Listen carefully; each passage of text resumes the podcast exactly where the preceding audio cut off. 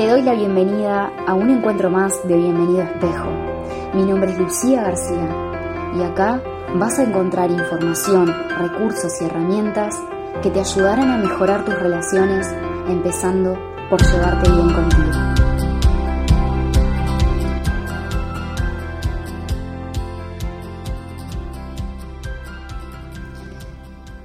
Hola, hola, hola, buen día por acá.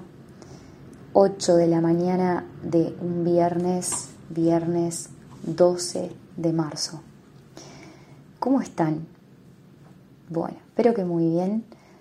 Yo hoy les traigo un tema vinculado a las relaciones de pareja. Quiero que hablemos del control.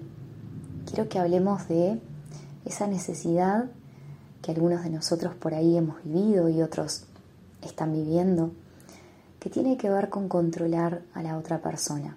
Ese impulso de controlarle la vida al otro. No sé si te suena, si lo has vivido, pero por ahí es algo que hoy, si lo estás viviendo, puede generarte impotencia, frustración, porque evidentemente por mucho que tratemos de controlar la vida de los demás, eso siempre se nos va a escapar de las manos porque la otra persona es la otra persona y hace con su vida lo mejor que cree que puede hacer en base a su conciencia, a su conocimiento de sí mismo y etc. ¿Por qué surge el control en un vínculo de pareja? ¿De dónde surge esa necesidad de estar o diciéndole al otro lo que tiene que hacer, decir cómo, dónde, a qué hora, o tener la necesidad de que el otro te reporte su vida, te reporte su vida, ¿no? Si sale, si con quién, si se demora en responder, si va, si viene. Vamos a analizar un poco esto juntos con, la mirada que siempre invito, que es esa mirada espejo.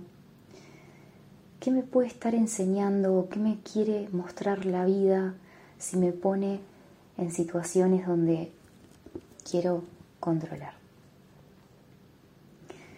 Lo primero que tenemos que entender es que el impulso de controlar tiene que ver con una inseguridad. Control igual inseguridad. En otros ámbitos de nuestra vida también queremos controlar. Queremos controlar por ahí que nuestro trabajo sí o sí continúe por un tema de que nos da una cierta estabilidad. Queremos controlar que las cosas siempre salgan como nosotros esperamos, pero la vida siempre nos invita a la incertidumbre. Y en una relación de pareja cuando aflora la necesidad de control, también tenemos frente a nosotros un escenario donde la inseguridad es algo que está latente, aunque muchas veces quizás no seamos conscientes de eso.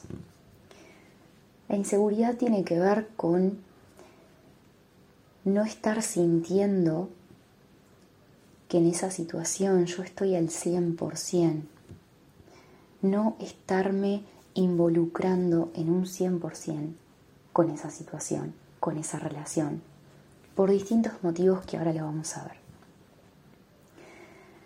Cuando aflora la inseguridad, lo primero que tenemos que observar es cómo nos vinculamos, cómo nos relacionamos con la vida en sí mismo, porque la vida y las relaciones siempre me van a presentar una cuota de inseguridad.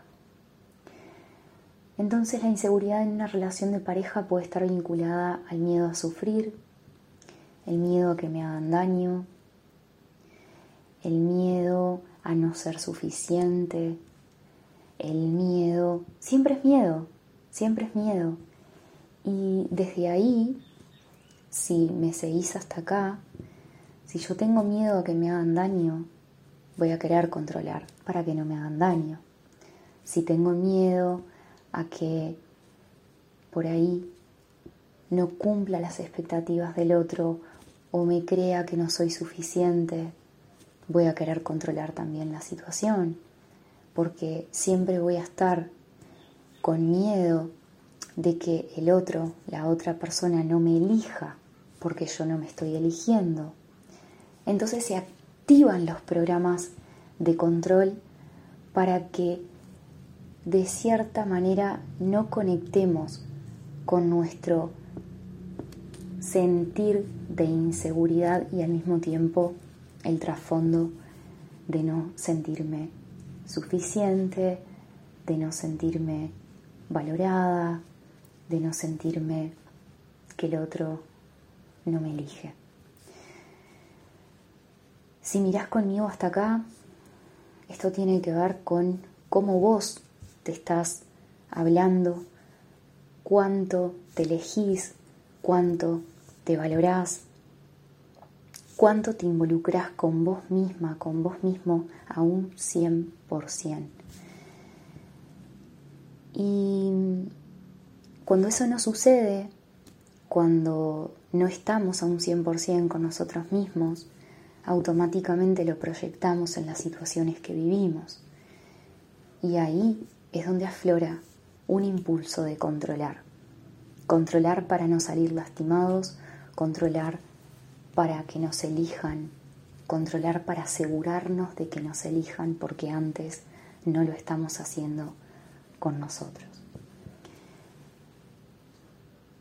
Te invito a esta reflexión hoy de cuánto estás al 100% contigo misma, contigo mismo en esa relación que hoy estás teniendo.